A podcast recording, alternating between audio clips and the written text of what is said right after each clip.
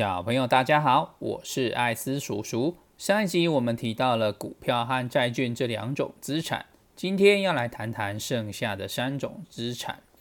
第三种资产是现金，也就是我们日常生活中买东西、卖东西交易的钱钱。这边艾斯叔叔想提醒小朋友们，记不记得通膨怪兽这个故事啊？如果你全部的资产都放在现金的话，通膨怪兽就会不知不觉的把你的钱偷偷的吃掉哦，让你拥有的钱实际价值下降。这也就是为什么很多专家都会建议我们现金只准备生活预备金和紧急预备金，一般会准备六个月至一年的生活预备金。当然，如果你是比较保守的人，你可以准备更多没关系，可以依照个人的风险承受度去做调整。第四类资产是房地产。房地产简单来说，就是在一块土地上盖一栋房子。你买进之后，同时拥有了这一小块的土地和上面的房子。当然，如果你买进的是公寓的话，那你拥有的就是公寓的部分和整块土地的部分所有权。因为这一大块土地是全部购买公寓的人一起拥有的。房地产也是一项非常不错的资产。在某些时候，常常也会和股票发生互补的作用，而且房地产在你熟悉所有投资工具以及投资报酬率很稳定的时候，它是非常适合拿来做杠杆的工具之一。第五类资产是商品，商品的范围非常的广泛，包含了石油、玉米、黄金、小麦、大豆、咖啡、矿产等等。在这边，小朋友只要记住，商品的投资非常的困难，除非是对某个领域有非常深入且研究的专业人士，不然艾斯叔叔不建议一般人透过投资商品这项资产来获取报酬，难度高，而且风险也高。以上就是资产的五大类。最后，艾斯叔叔要补充一个观念，就是有钱人买进资产，但是穷人却买进负债。虽然在会计学上有很多东西还是属于资产，但是有钱人买进的资产会创造现金流。什么是现金流呢？简单的来说，就是你买进这个资产，这个资产会替你创造钱钱。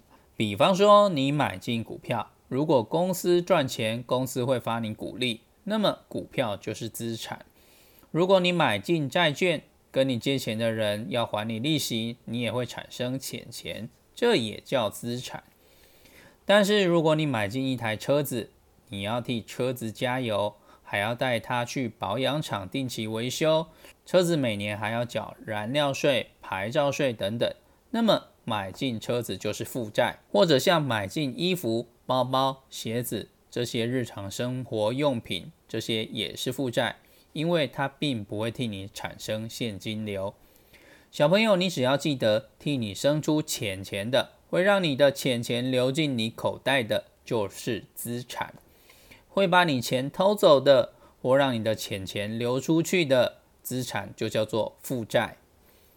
所以，聪明的小朋友，我想请问你们，买进玩具是资产还是负债呢？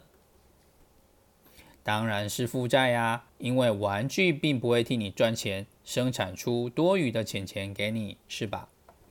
那么艾斯叔叔想问你，房子是资产还是负债呢？这个问题比较有陷阱。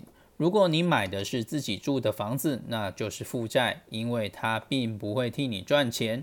如果你买进的是要拿来出租或商业用途的房子，并不是要自己住，那么它就是资产。当然，房子在会计上是属于资产，没有错。但是如果以会不会产生现金流的角度来思考的话，我们会有不同的解释。所以，亲爱的小朋友们，这两集的内容虽然比较复杂，也比较困难，但是非常的重要。如果你听不懂，可以等你长大一点之后再做更深入的了解也没关系。但是记得。要想成为有钱人，就要拥有有钱人的脑袋。记得要买进会替你赚钱的资产，也就是会留现金到你口袋的资产，而不是会把你钱拿走的负债。那么今天的内容就到这里为止，谢谢大家的收听。喜欢我的节目，请帮我按赞、订阅、关注、分享，也祝大家投资顺利，早日财富自由。谢谢。